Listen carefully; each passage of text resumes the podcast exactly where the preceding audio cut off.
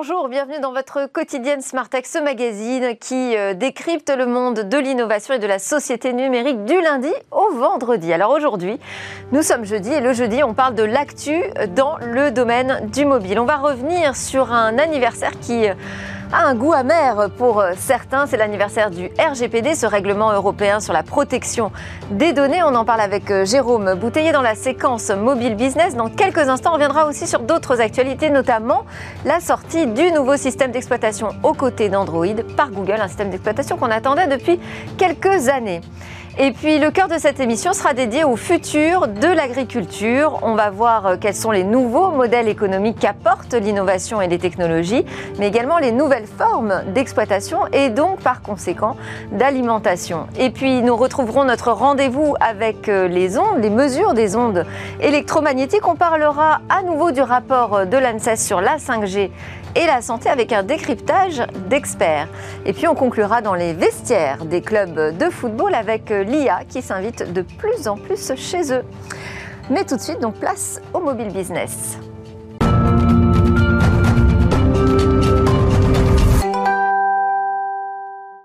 Alors, euh, dans cette séquence mobile business, je vous l'ai dit, on va parler du RGPD, de Fuchsia, de Snapchat notamment, avec euh, Jérôme Bouteiller. Je rappelle que vous êtes euh, fondateur d'écran mobile, spécialiste du marketing mobile. Bonjour Jérôme. Bonjour. On revient d'abord cette semaine sur euh, ce troisième anniversaire euh, de la mise en place euh, du règlement européen sur la protection des données.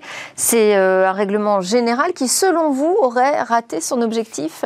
Oui, alors effectivement, on a célébré ce mardi hein, les, trois ans du, RGPD, le règlement général pour la protection des données, un texte entré en vigueur le, 25 mai 2018 et qui faisait lui-même écho aux 40 ans hein, de la loi informatique et liberté de 1978 et qui avait notamment permis la la création de la CNIL. Alors on le sait, hein, c'est un texte qui encadre strictement la collecte et l'exploitation des données personnelles. C'est un, un, texte à portée européenne et c'est un texte qui a considérablement euh, durci hein, les sanctions.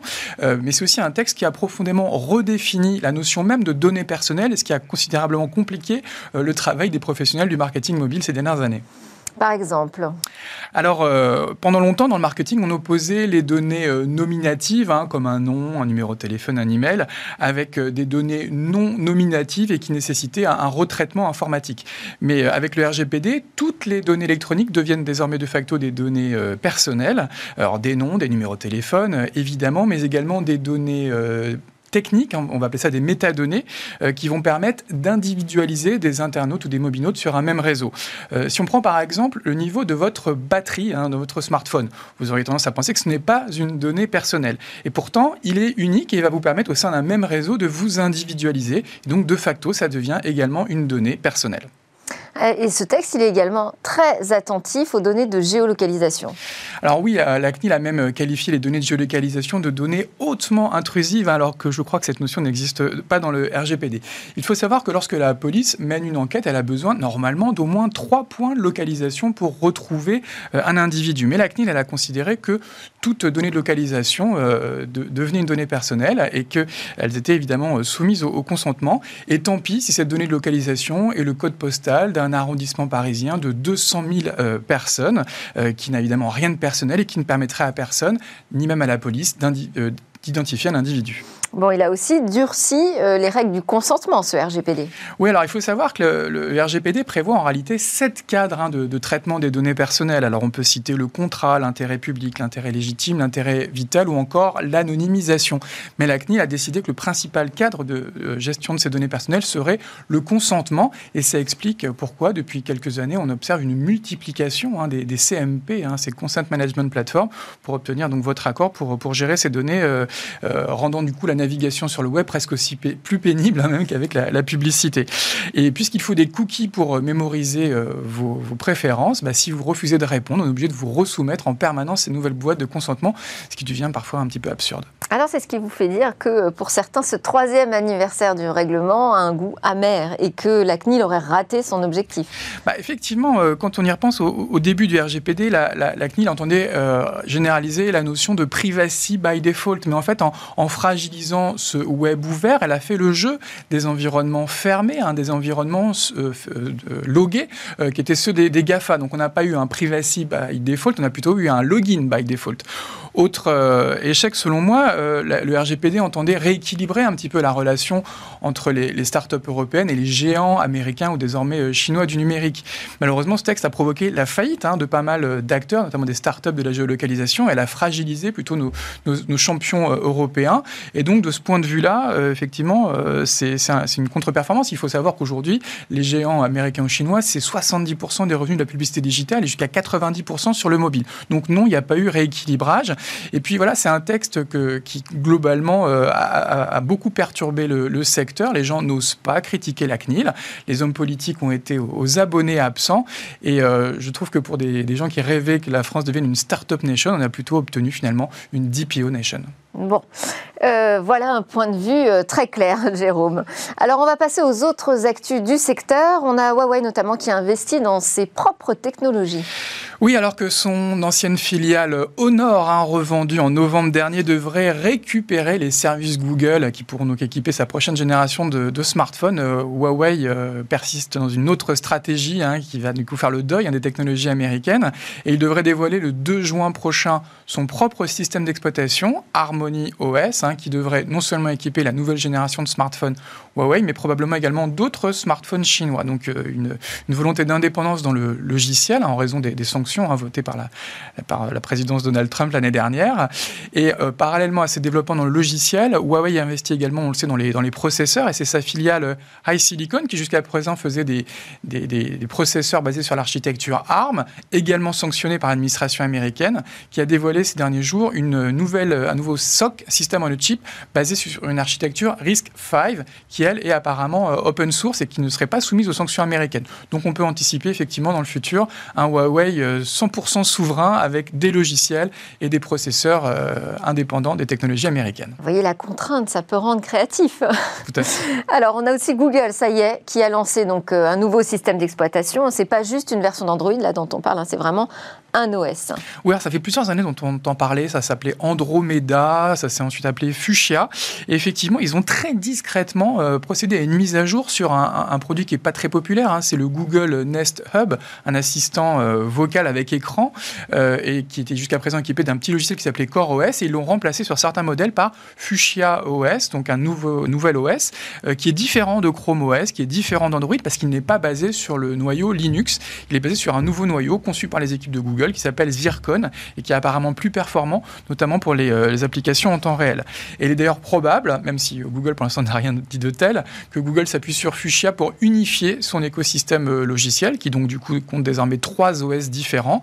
Et il invite d'ailleurs déjà les, développeurs à, exploiter euh, Flutter, qui est un langage de développement qui permet de faire des applications pour Android, pour Chrome OS et pour Fuchsia. Ça, ce sera à suivre de près, effectivement. On a Snapchat aussi dans l'actu qui a dévoilé sa nouvelle génération de lunettes de réalité augmentée. wichtig. Effectivement, euh, Snapchat a profité du, Partner Summit pour dévoiler la quatrième génération de ses euh, spectacles. Hein. Alors, on sait que Snap a investi depuis quelques années dans les lunettes connectées, avec euh, notamment des petites caméras.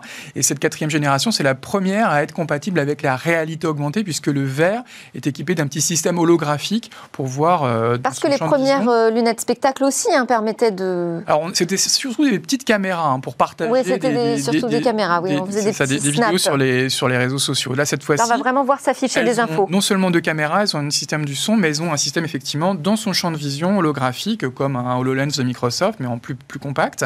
Et on va pouvoir effectivement expérimenter la réalité augmentée et les, les lens, hein, les, filtres de réalité augmentée euh, de Snapchat. Alors c'est un modèle dont je crois le prix est encore assez élevé. L'autonomie n'est que de 30 minutes, mais il va s'adresser dans un premier temps aux développeurs qui vont du coup, du coup pouvoir concevoir des applications de réalité augmentée pour le grand public. Et on espère que ces technologies vont se démocratiser dans les prochaines années. Il y a aussi des rumeurs du côté d'Apple, peut-être dans quelques jours lors de la WWDC, il y aura peut-être aussi également un modèle à destination, dans un premier temps, des développeurs. Donc on verra a priori pas ces spectacles sur la plage cet été. Merci beaucoup Jérôme Bouteiller pour euh, ce point de vue sur le RGPD et également ces actus du mobile que vous partagez avec nous toutes les semaines. À suivre, c'est l'heure de notre talk. On va parler du futur de l'agriculture.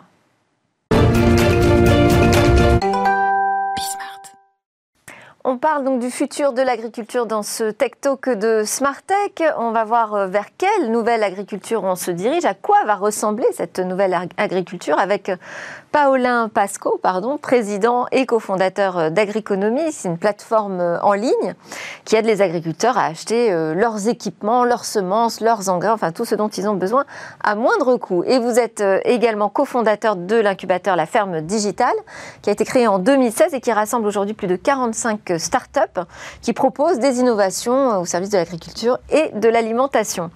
Avec moi également Gilles Dreyfus, cofondateur et président de la start-up Jungle. C'est un acteur de l'agriculture verticale. On va expliquer ce que c'est. C'est une start-up originaire du Portugal qui s'est lancée sur le marché français en janvier 2020. Et en ce moment, là, en France, il y a en cours la construction de la plus grande ferme verticale de notre territoire.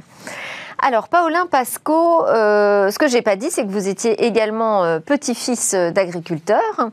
Euh, donc, vous connaissez bien ce, métier. Est-ce qu'il vous semble que le numérique résout en premier, tout d'abord, une problématique économique?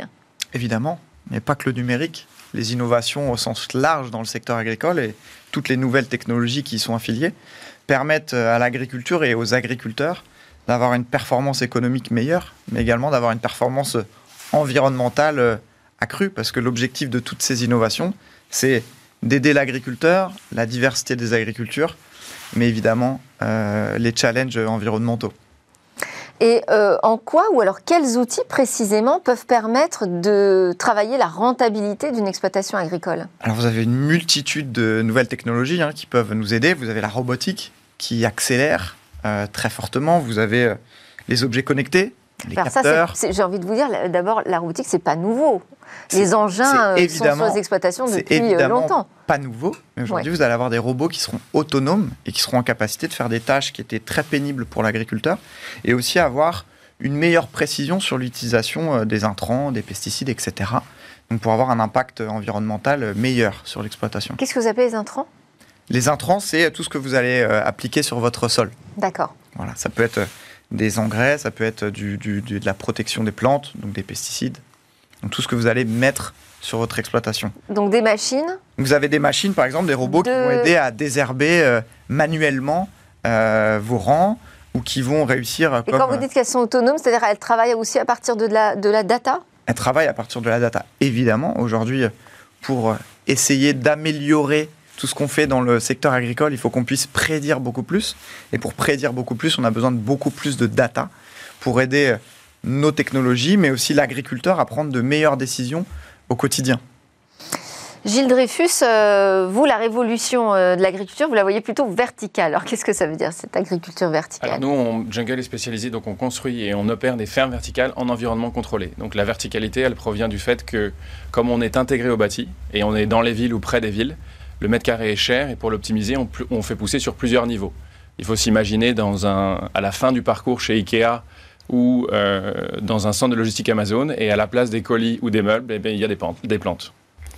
Et l'environnement contrôlé, qu'est-ce que ça veut dire? Ça veut dire qu'on introduit tous les paramètres naturels extérieurs à l'intérieur avec trois recettes de culture principales, les recettes nutritives, donc un mélange d'eau et de nutriments, la photosynthèse, donc on reproduit la lumière du soleil à travers un spectre et une intensité qui correspond à chacune des variétés de plantes qu'on fait pousser. Et le climat, donc qui comprend humidité, humidité relative, euh, concentration de CO2, simulation du vent et circulation de l'air. Alors tout ça, ça prend quand même un peu de place, c'est-à-dire c'est pas juste des étagères euh, les unes au-dessus des autres. Euh, alors notre ferme de Château-Thierry, qui est notre, notre plus grande ferme, qui est une des, plus grandes fermes verticales d'Europe, on a 3800 mètres carrés au sol, il y a 12 mètres sous hauteur de, plafond, ce qui va donner une surface nette de culture un petit peu supérieure à 6000 mètres carrés. Et c'est en intérieur? Absolument, complètement. Toujours? Toujours. Intégré au bâti. D'accord. Et euh, on peut aller jusqu'à quelle taille d'exploitation? Est-ce qu'on peut avoir l'équivalent d'une exploitation traditionnelle? Euh, ben en fait, le fait qu'on stack des niveaux les uns au-dessus des autres fait que sur un espace beaucoup plus petit, euh, on a une, rentabilité au, mètre carré qui est beaucoup plus importante qu'un plein champ. Ou ça va rester quand même des petites exploitations Écoutez, ça va dépendre de où vous vous trouvez, de ce que vous vendez, de ce que vous produisez, à quel prix vous le vendez, quel va être le prix du mètre carré, de l'énergie, parce qu'on utilise de l'électricité, euh, de la main-d'œuvre, donc dans quel pays vous êtes, et ça va être une équation savante entre tous ces éléments. Et en fait, par rapport à ce que vous vendez, ce que vous produisez, et la durée du cycle des plantes que vous produisez, vous allez avoir, vous allez déterminer quelle taille de ferme il va falloir construire. Donc il n'y a pas une, une solution particulière et une réponse à votre question. Euh, Paulin Pasco, quand on dit qu'on va donc davantage utiliser la data dans, les exploitations, euh, est-ce que ça change le profil des agriculteurs? Totalement. On a un enjeu très fort sur la formation des agriculteurs actuels et sur la formation de la nouvelle génération qui va prendre les rênes de l'ex. Ce qu'on va voir arriver, non mais je, caricature parce que je. Mais euh, des data scientists, par exemple, aux côtés des agriculteurs. Vous savez, les agriculteurs sont déjà extrêmement connectés depuis des années. C'est une des catégories socio-professionnelles les plus connectées en France. Et ils utilisent la data depuis euh, des décennies. Pourquoi? Parce que c'est un métier qui, euh, en plus d'être très compliqué, utilise beaucoup de facteurs externes. Et donc l'agriculteur était le premier utilisateur du Minitel pour avoir des datas sur la météo était un des premiers utilisateurs des objets connectés pour savoir ce qui se passait dans ses champs, a utilisé euh, les données satellitaires très vite, les drones. Et tout, tout ça pour récolter de la Alors data. Pourtant, moi, j'ai entendu qu'il y avait quand même certains freins, justement, à l'utilisation euh, de drones, euh, que ça modifiait tellement profondément le métier de l'agriculteur que c'était pas si évident à imposer. Alors, c'est pas. Bon, si on parle du drone, le drone, il permet à un agriculteur de couvrir un territoire très large. Donc quand vous avez une petite parcelle, une petite exploitation, vous pouvez très vite aller vous balader, vous rendre compte de ce qui se passe dans vos champs. Quand vous avez un territoire, que vous êtes un groupement d'agriculteurs, vous avez deux technologies qui, vous permettent de bien comprendre ce qui se passe. C'est le satellite, mais le satellite, quand il y a un peu de nuages, c'est compliqué. Et puis, euh, il n'y a pas de la donnée euh, constante tout le temps faut quelques jours, le temps qui repasse au-dessus de votre exploitation, jour ou semaine. Et vous avez la technologie du drone, qui permet en une journée de couvrir un territoire très large, d'aller récolter de l'information sur vos cultures pour savoir euh, comment gérer les doses euh, que vous allez administrer dans vos champs, ou de comprendre le développement de votre culture. Donc ça, encore une fois, vous dites qu'il n'y a pas de frein aujourd'hui. Il y a des freins à tout. Hmm. Vous savez, il y a des freins à tout. Il y a des freins psychologiques, il y a des freins de formation, il y a des freins de financement euh, et d'acceptation. Mais aujourd'hui, l'agriculture a besoin de se recentrer sur trois choses. Un, pour moi, euh, son agronomie et retrouver un peu de bon sens parfois. Deux, les nouvelles technologies qui vont apporter beaucoup de choses, qui vont permettre d'améliorer les différentes performances de nos agricultures. Et trois, les nouveaux modèles. Donc on en parle avec euh, Jungle ici, avec euh, les circuits courts, avec des agriculteurs qui changent de métier et qui trouvent de nouveaux modèles. Donc c'est pour moi, c'est ces trois sujets-là qui sont le futur de l'agriculture. Et à ça, on doit adosser comment est-ce qu'on s'assure la durabilité du métier d'agriculteur et de la diversité des agricultures, en France notamment. Sur euh, le, je reviens sur la ferme euh, verticale. Vous vous êtes lancé en France. Moi, j'ai vu ça euh, avec Monoprix, Intermarché. Qu'est-ce que vous faites avec eux? Alors, donc on, on distribue des, légumes majoritairement avec eux, donc des légumes feuilles, des salades, euh, donc de la laitue, euh, feuilles de chêne, euh, du cresson, de la roquette, de la mâche, beaucoup d'herbes aromatiques, donc basilic vert, basilic citron, basilic taille, et des classiques comme coriandre, ciboulette, persil. Et aussi des jeunes pousses. Donc des jeunes pousses, c'est entre 6 et 10 jours de croissance, c'est quand le cotylédon, les deux premières petites feuilles sortent de la tige et c'est le moment où la plante va avoir une charge nutritive et un goût qui est le plus intense. Euh, c'est ce qui provient de la force de la sortie de la graine. Et euh, donc là, on distribue euh, du shiso, qui est une herbe japonaise, qui est délicieuse, qui a un petit goût amandé, de la moutarde, du, du de la moutarde. Du radis Du radis, exactement. Pardon, je m'étouffe. Voilà. Euh, est-ce que quand le consommateur arrive dans euh, son monoprix ou son intermarché, euh, il fait la différence? Est-ce qu'il y a une étiquette qui dit que ces produits viennent d'une ferme verticale? Qu'est-ce que ça change, je veux dire, concrètement? Non, concrètement, nous, on ne parle pas de la méthode de production ni de la technologie. On, on, met en avant des éléments extrêmement simples, les vertus de, de la méthode de culture. Donc il y a la localité, évidemment, il y a le fait qu'en environnement contrôlé, on ça veut dire qu'on est dans un circuit plus court Absolument. Donc là, notre ferme est à 80 km de Paris, donc, euh, et on approvisionne. Euh, l'objectif, c'est de développer l'ensemble du réseau avec Monoprix. le fait qu'on soit en environnement contrôlé, on n'a pas besoin de se protéger contre des attaques extérieures d'animaux, de pucerons ou d'insectes. Et donc, on a 0,0% recours à des pesticides, des herbicides et des fongicides. Donc, la marque Jungle. En intérieur, on peut avoir des pucerons, il peut quand même y avoir des insectes. Bah, il y a des moyens de prévention quand même qui permettent d'être moins exposés qu'à l'extérieur. Mhm. Les aléas climatiques qui sont. Euh, Absolument. Pas présents du tout. Donc, le, Donc c'est plus bio que bio. C'est ça que vous dites en fait, quand on est en ferme intérieure. Alors, le bio, c'est autre chose. Euh, nous, on est une nouvelle catégorie et on a une approche qui est très différente. Le, bio a des, gens qui font des choses absolument formidables, d'autres un peu moins. Nous, on est une offre complémentaire par rapport à ce Et alors, comment vous définissez si c'est pas bio? Euh, bah, c'est de l'agriculture verticale en environnement contrôlé, donc de la localité, euh, sans pesticides. On, on, fait pousser des plantes vivantes, donc en fait on germine nos graines dans un substrat, on les fait passer dans le système en tant que tel, et on les vend comme ça. Donc elles sont dans leur environnement naturel, ce qui veut dire que leur charge gustative et nutritive euh, dure plus longtemps et surtout le client peut conserver ça beaucoup plus longtemps. Donc ça transforme, euh, c'est ce que je disais, cette nouvelle agriculture transforme aussi l'alimentation, ça va changer dans, nos assiettes. Et ça vient souvent de là. C'est-à-dire qu'on va avoir une transition agricole qui vient souvent d'un besoin euh, politique ou du consommateur. Et ce qui est fort, si on reprend l'histoire de l'agriculture, l'agriculture a toujours su s'adapter aux transitions qu'on lui a demandées. Et aujourd'hui, il y a une transition très forte avec euh, beaucoup de, nouvelles technologies et de nouveaux modèles qui apparaissent, mais il ne faut pas opposer euh, les agricultures. Alors, je parlais d'agriconomie comme euh, d'une plateforme où on peut acheter euh, en tant qu'agriculteur tout ce dont on a besoin. Donc, on, pense à un site de e-commerce, finalement, ça, revient un petit peu à ça.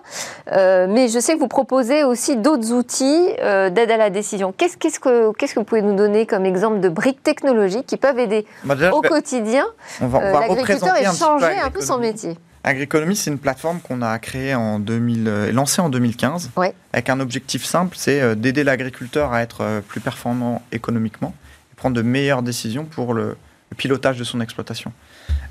on s'est rendu compte que le premier sujet, c'était la transparence. Comment permettre aux agriculteurs d'avoir accès au prix, dans un premier temps, et d'être en capacité de commander n'importe quel produit et d'être livré rapidement chez eux. pourquoi les agriculteurs vont chez Agriconomie Parce qu'on leur permet d'économiser de l'argent, mais surtout du temps qui est crucial dans le métier euh, agricole, parce qu'ils travaillent 80-90 heures par semaine. Donc si on arrive à leur faire économiser. Donc c'est une, marketplace type. Euh, c'est une marketplace. Avec... Amazon pour euh, l'agriculture. Mais on essaye également d'accompagner les agriculteurs avec des services qu'on leur propose, de financement, de, d'outils d'aide à la décision sur les produits qu'ils doivent acheter, qui sont les plus adaptés à leurs besoins. Donc tout ça, ça fait partie de l'environnement agroéconomie. On ne veut pas être qu'un vendeur de produits, on veut être un vendeur de solutions pour les agriculteurs. Vous avez travaillé dans d'autres secteurs avant euh, d'embrasser euh, le secteur de l'agriculture. Est-ce qu'il y a une grande différence quand on parle souvent de la transformation numérique euh, de tel et tel métier Est-ce qu'il y a une particularité, une spécificité sur l'agriculture? Oui. et la première, je pense, c'est un, une fracture qui était très forte entre l'urbain et le producteur agriculteur. Et un autre enjeu qu'on a euh, besoin de développer pour le futur de l'agriculture, c'est une meilleure communication euh, sur l'agriculture. Donner beaucoup plus la parole aux agriculteurs, faire comprendre aux consommateurs ce que c'est que le métier d'agriculteur, comment est-ce qu'il produit ce qu'on consomme au quotidien, et de retourner à des choses simples. Aujourd'hui, l'agriculture est nécessaire pour tous les challenges qu'on a en face de nous. Euh, comment est-ce qu'on va nourrir euh, l'ensemble de la population, comment est-ce qu'on va gérer les enjeux euh, énergétiques, comment est-ce qu'on va traiter tous les sujets climatiques et environnementaux. Donc il faut se reposer les bonnes questions et on l'a pu le voir pendant cette crise du Covid. Euh, les agriculteurs ont été, et les agricultrices pardon, mm. ont été là pour nous. Donc voilà, il faut se recentrer et je pense recréer du lien également entre le consommateur et le producteur. Donc cette fracture peut peut-être être réparée par ces nouveaux outils selon vous? Par l'envie et le, et le sens. Et on a aujourd'hui toute une génération qui se repose les bonnes questions. Alors justement, euh, euh, de quel œil regardent les agriculteurs ces, ces fermes verticales? Alors, euh, évidemment, le, certains agriculteurs ne, ne, comprennent pas et ne savent pas ce qu'on fait, mais il y en a beaucoup qui, bah, qui font la même chose que nous, finalement, dans des serres, et qui existent depuis des dizaines d'années. On est assez proche d'une maison qui s'appelle Savéol, qui produit des, fraises et des tomates du, assez exceptionnelles. Et c'est des gens qui sont en environnement contrôlé, qui font de l'hydroponie. Et ça, ils font ça depuis des dizaines d'années. C'est des sociétés. Ils le font à l'horizontale. Ils le font à l'horizontale dans, des serres, mais ils ont, ils ont des fermes à insectes, ils n'utilisent pas de pesticides. Ils ont les mêmes problématiques que nous et jusqu'à un certain point, ils sont critiqués par des agriculteurs qui ne connaissent pas forcément euh, nos méthodes de culture de la même manière que nous. Donc en fait, c'est des gens qui sont établis depuis des dizaines d'années, qui répondent à des problématiques puisqu'ils produisent des fraises euh, et des tomates toute l'année ronde avec une grande qualité gustative et nutritive et sans pesticides. Donc exactement ce que fait Jungle, mais dans un environnement qui est différent. Et euh, c'est assez formidable de savoir qu'en Bretagne, qui est quand même un, microclimat et a priori qui serait pas un climat idéal pour, pour de l'agriculture, et en fait qui est un endroit absolument formidable pour ça. Euh, donc le, ça dépend de la, du type d'agriculture. Je pense que il faut que, euh, comme disait Paulin, qu'il y ait un respect euh, euh, de toutes les agricultures, que ça soit beaucoup plus inclusif, et surtout que les agriculteurs qui peuvent émettre des critiques là-dessus viennent voir. nous, on est dans les Hauts-de-France. on a le président de la région qui est venu nous voir avec des agriculteurs. On leur a montré. Et, et c'est vrai qu'une fois que vous, vous voyez nos systèmes de culture, euh, et que vous goûtez nos produits, il y a quelque chose qui se passe et il y a un changement de, posture et de vision de ce qu'on fait. C'est vrai que Est-ce que, est -ce que, ce sont des agriculteurs qui travaillent dans vos fermes verticales? Ben Absolument. Tout ce qu'on fait et tout ce qu'on a ingéniéré et tout ce qu'on fait pousser vient de la nature. Nous, quand je vous expliquais, on, on reproduit les éléments naturels extérieurs à l'intérieur. Évidemment, la technologie et le, mode de production est un outil, mais dans le fond, on fait de l'agronomie. La majorité des gens qui travaillent chez nous, c'est des ingénieurs agronomes et des opérateurs de ferme. Donc c'est des gens qui travaillent dans des serres. Euh, notre chef de culture est un Suédois qui a 40 ans d'expérience dans la tomate. Euh, c'est un agriculteur et c'est un ingénieur agronome. Et donc, évidemment, on utilise des machines et des outils, mais pour faire marcher ces machines et ces outils, bah, il faut une intelligence humaine. Il faut, une intelligence, il faut savoir observer les plantes, il faut savoir observer la manière dont elles croissent, dont elles se développent, savoir identifier des problèmes, euh, savoir les traiter. Donc c'est les mêmes profils aujourd'hui C'est exactement le même profil. pour euh, travailler dans vos fermes verticales bah, Il a fallu des moments d'adaptation. C'est une nouvelle, une nouvelle méthode de production, donc on a créé des nouveaux emplois. Euh, mais les réflexes face à la vie végétale sont les mêmes. Par exemple, en termes de nouveaux emplois bah, Des ingénieurs. Alors, une ferme verticale, comme je vous l'ai expliqué, c'est de l'environnement contrôlé. Donc, on a des ingénieurs agronomes, on a des ingénieurs civils, puisqu'il faut faire tirer les flux, donc l'air et l'eau, et raccorder ça au réseau. Euh, et des ingénieurs software, parce qu'évidemment, il y, a des logiciels qui font tourner la machine. Nous, on n'allume pas des LED euh, comme ça euh, et, on, et, on, et, on, met de la lumière 24 heures sur 24. On respecte le cycle du, soleil. Donc, le soleil se lève à 6 heures, 7 heures du matin jusqu'au moment où il arrive au zénith et il va baisser jusqu'à se coucher. Et donc, on a des cycles de 16 heures de lumière, de 8 heures de nuit. Et par rapport à ce cycle-là, on va adapter euh, la température, l'humidité et surtout l'humidité relative. Pourquoi? Parce qu'évidemment, une plante, quand elle réalise sa photosynthèse, elle transpire. Et donc, il faut lui laisser la place de transpirer, sinon elle va pas pouvoir s'exprimer de la bonne manière. Donc, on, on essaye, dans l'environnement contrôlé, de reproduire les régulations que font la nature, de la manière la plus précise et la plus rigoureuse possible. Bon, alors là, on reste quand même euh, sur euh, les plantes, euh, les végétaux, les fruits, les légumes. Une ferme, c'est aussi des animaux. L'incubateur que vous avez lancé s'appelle la ferme digitale. Est-ce que c'est une projection de la ferme du futur? À quoi ça pourrait ressembler? La ferme du futur? Ouais. Alors déjà, la ferme digitale, c'est une association qui fédère toutes les startups de l'agri et de l'agrotech. Donc qui travaille sur la transformation. Travaille sur la transformation que, que vit l'agriculture. Donc on a une multitude de startups et de grands groupes qui euh, travaillent euh, pour construire euh, la ferme de demain. Mais la ferme de demain, c'est une ferme qui est, comme je le disais au départage, hein, plus performante économiquement, plus respectueuse de l'environnement, qui se focalise plus sur le bien-être animal, mais également le bien-être des exploitants et des exploitantes mhm. agricoles, c'est très important, et qui va... Et leurs revenus Et leurs revenus. Évidemment, quand je parle de performance économique d'une exploitation, je parle en premier lieu euh, du salaire que vont pouvoir percevoir les agriculteurs et les agricultrices qui travaillent au quotidien pour nous permettre de bouffer. Bon, merci à tous les deux. Ça nous a donné un premier aperçu euh, de cette agriculture qui est en train de changer, mais la transformation ne fait que commencer. Merci à Paolin Pasco, président cofondateur d'Agriconomie, et à Gilles Dreyfus, président cofondateur de la start-up Jungle. Juste après la pause, on s'intéresse encore à notre santé. On va parler des ondes 5G et du rapport de l'ANSES.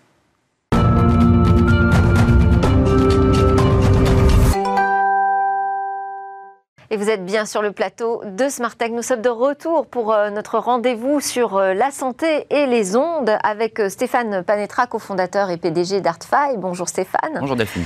Alors aujourd'hui, vous allez partager votre analyse, décryptage, vos réactions à la lecture du rapport sur les ondes 5G et la santé qui a été publié par l'ANSES, qui est l'Agence nationale de sécurité sanitaire de l'alimentation, l'environnement et du travail. Vous êtes d'ailleurs en train vous-même de, rédiger une note à ce sujet, puisque l'ANSES, après avoir rendu public son rapport, a demandé aux scientifiques, aux professionnels euh, du secteur, aux associations, d'apporter leurs commentaires. Alors, première question, déjà, quelle est votre analyse générale de, ce rapport? Mon analyse générale de ce rapport, en fait, c'est qu'il est euh, fait mention euh, d'une faible probabilité ou d'un élément peu probable d'un impact supplémentaire des ondes 5G vis-à-vis de la santé euh, en regard de la 4G, la 3G, la 2G, ce qui est mentionné dans le rapport.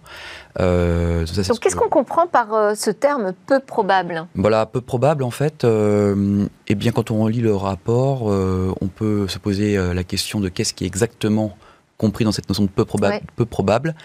mon analyse personnelle, c'est qu'il y a un champ ouvert encore à investiguer sur la dimension métrologique.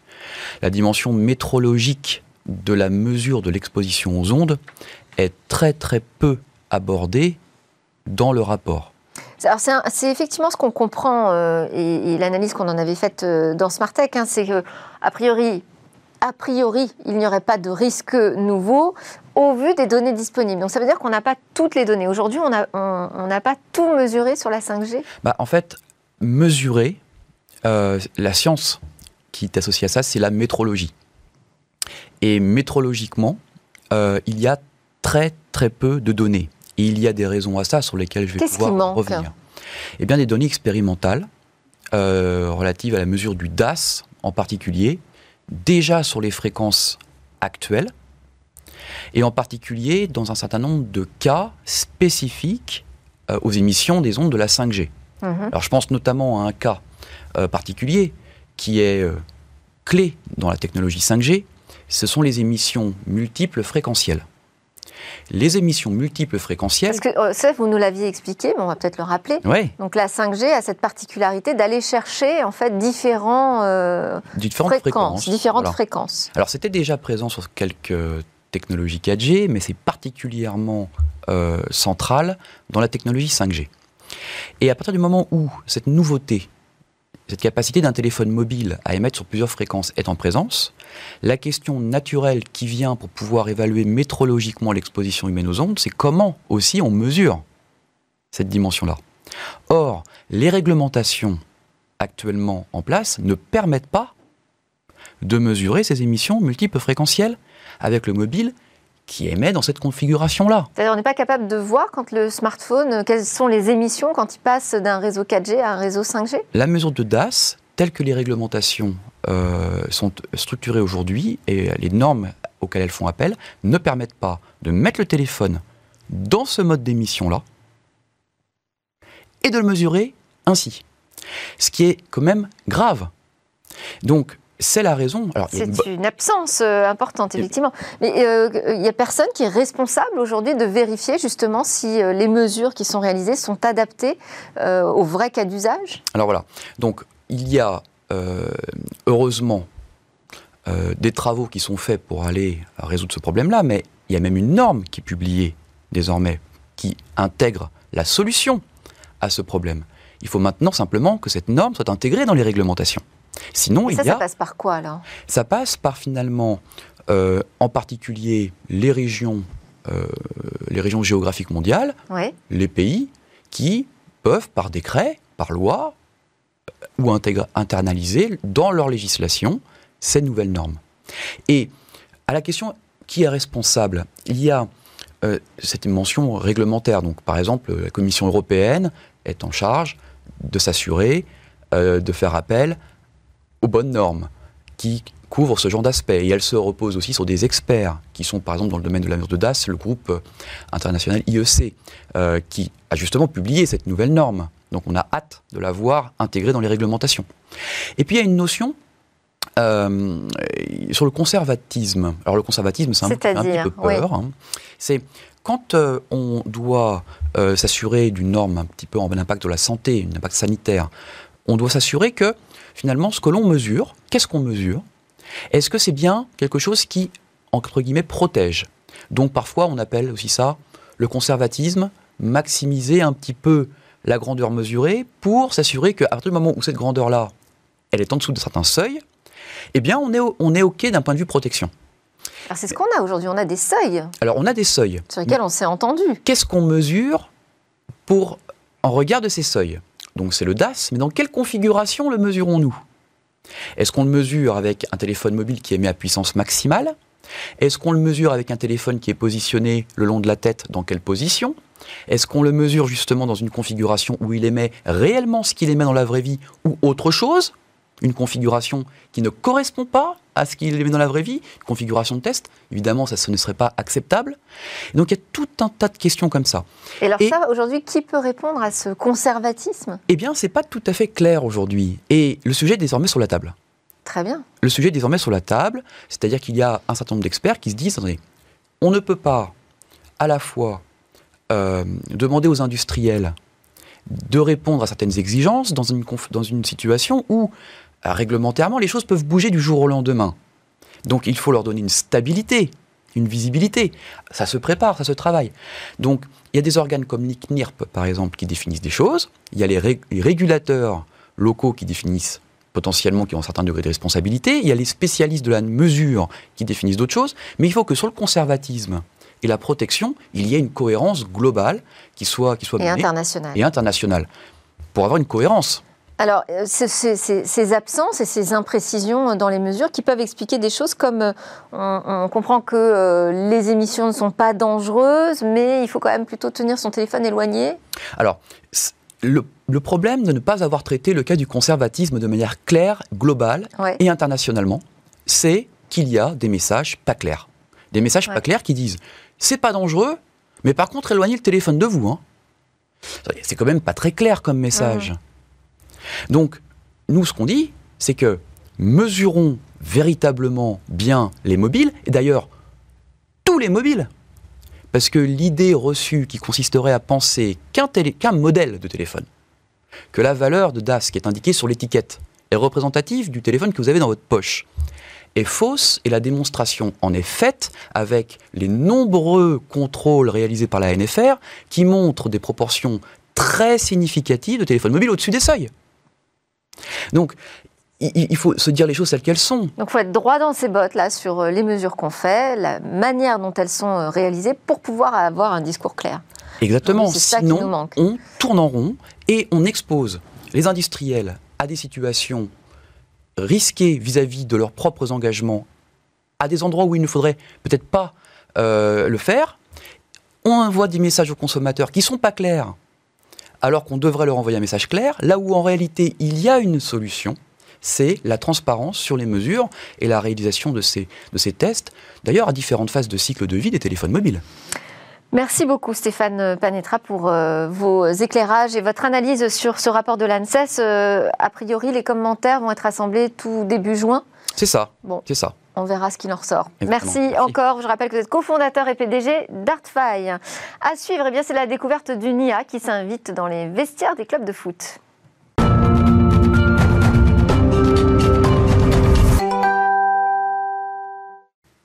Eh bien, à l'approche du championnat d'Europe, nous avons eu envie dans Smart Tech de parler un peu de football. Alors, pour être tout à fait exact, on va s'intéresser en particulier à une évolution technologique autour de ce sport dont vous allez nous parler, Cécilia. Oui, Delphine. Alors, première question, est-ce que vous, vous connaissez la meilleure façon de tirer un penalty L'entraînement. c'est vrai, c'est une bonne réponse. Moi, je suis pas spécialement connaisseuse, en tout cas, sur ce point-là en particulier, mais sur ce terrain-là aussi, si j'ose dire, l'intelligence artificielle va pouvoir nous donner un petit coup de main. Je vous parle de ça parce que l'équipe de Liverpool, euh, championne en titre hein, euh, de la première ligue anglaise, a noué un partenariat avec DeepMind. Vous savez, c'est euh, la filiale d'Alphabet pour l'intelligence artificielle qui a d'ailleurs battu un des meilleurs joueurs au monde du jeu de Go un jeu d'origine chinoise, un des jeux de stratégie les plus compliqués au monde, c'est dire les capacités de cette intelligence artificielle. Alors en fait, DeepMind, la société, a récupéré toutes les données du club de Liverpool des saisons de 2017 2019. Ces données, ce sont euh, les statistiques de jeu, les vidéos de match, mais aussi euh, des données GPS, des trackers qu'il y avait. Euh, on a pu suivre les mouvements des joueurs et aussi du ballon. Trois ans de données évidemment impossibles à traiter pour un humain, mais qui sont une base solide d'informations pour préparer les algorithmes de DeepMind. Et alors pourquoi la division euh, IA de, Google est allée s'intéresser au ballon rond? Ben, Parce que c'est un moyen unique finalement pour la société d'entraîner ces algorithmes. Euh, parce que c'est un environnement à la fois contraignant et contraint. Il y a une multitude d'agents, de facteurs à prendre en compte, par exemple les conditions météo, les euh, conditions physiques des joueurs et puis les enjeux de la compétition. Est-ce qu'il faut marquer un ou deux buts pour pouvoir passer en finale? Il y a beaucoup, beaucoup de facteurs qui vont permettre euh, d'augmenter la complexité de traitement d'informations euh, de DeepMind. Et puis côté club, l'intérêt n'est pas nouveau. D'ailleurs, vous aviez reçu sur ce plateau le directeur sportif de l'OM qui avait ouvert le labo IA à Marseille. Il y a un véritable intérêt dans le foot autour de l'IA parce que l'analyse algorithmique, elle va permettre euh, d'améliorer les tactiques de jeu de façon considérable. Par exemple Alors, par exemple, DeepMind, elle a pu classer la façon dont les joueurs tirent un penalty, on en parlait tout à l'heure, en fonction de leur style de jeu. Alors, résultat, parce que les résultats ont été publiés hein, il y a quelques jours euh, dans un article, un attaquant aura euh, davantage tendance à tirer vers le coin inférieur gauche, alors qu'un milieu de terrain pourra tirer indifféremment à gauche ou à droite. Donc, c'est ce type d'information qu'on va récupérer. Euh, autre information, l'IA a établi une trajectoire fantôme différente en fonction des tactiques de chaque chaque euh, footballeur. Donc ces trajectoires alternatives, elles sont superposées à ce qui s'est vraiment passé pour qu'on voit les euh, changements de direction pour qu'on voit finalement euh, la fragilité que va donner entre la stratégie et effectivement les compétences euh, du joueur sur le terrain. Il y a beaucoup comme ça, on a pu estimer aussi dans quelle mesure une action spécifique comme une passe ou un tacle manqué allait permettre ou non euh, d'arriver à un but. Et puis au-delà du constat, il y a le conseil bien sûr chez DeepMind.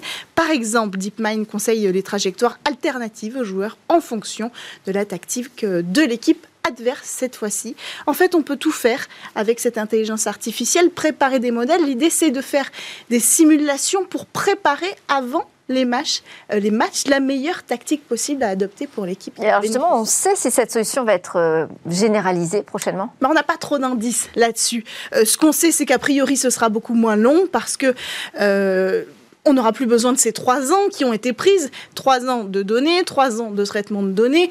Euh, maintenant, l'IA est entraînée, elle va pouvoir être distribuée, en tout cas utilisée plus facilement pour les clubs. Quid de l'analyse en temps réel? On sait qu'elle en est capable, on verra ce qui est possible de faire. Merci beaucoup Cécilia Sévry, merci à tous de nous avoir suivis, à suivre d'ailleurs, c'est le Lab avec les entreprises du numérique qui viennent pitcher dans Smart Tech et nous on se retrouve demain pour euh, le débrief de l'actu et la grande interview.